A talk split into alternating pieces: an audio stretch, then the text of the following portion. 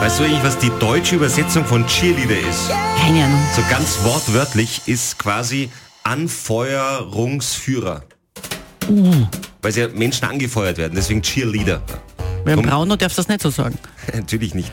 Man sollte es, aber deswegen heißt es auch bei uns Cheerleader. Ah ja. Und übrigens einer der berühmtesten Cheerleader, es gibt ja auch männliche Cheerleader, war der ehemalige amerikanische Präsident George W. Bush.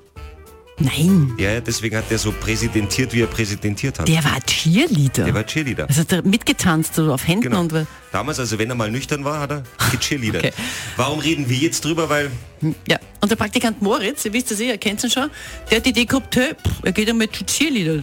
Und wir sind ja nicht so. Wir sagen, hey, äh, wenn der Praktikant Moritz das machen will, dann macht er das. und es gibt großartige Cheerleader hier bei uns im schönsten Bundesland Österreich. Sie tun uns halt nur leid. Die sind zum Beispiel im Tennengau. Ja, einen wunderschönen guten Morgen, Katja und Christian. Naja, nachdem ihr zwei Jahre klingt wie zwei Schlaftabletten, haben wir doch die paar Hilfe von den Cheerleaderinnen da von Hallein. Ja, und vielleicht kann ich dadurch die Sendung von euch zwei retten. Und neben mir ist jetzt die... Selina.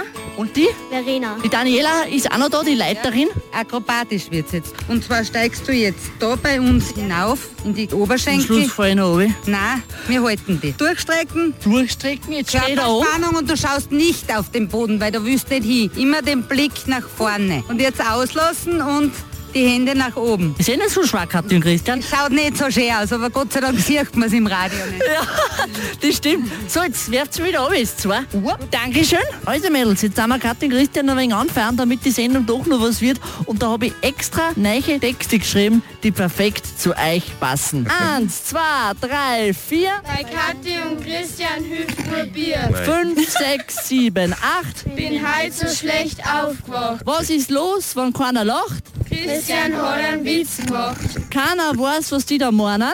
Kinder fangen an zum Warnen. Also super gemacht, Mädels. Und Katrin Christian, kein Sorge, nächste Woche haben die Senioren Cheerleader-Training. Da habe ich euch schon mal auch mit. Okay. Super. Läuft. Antenne Salzburg.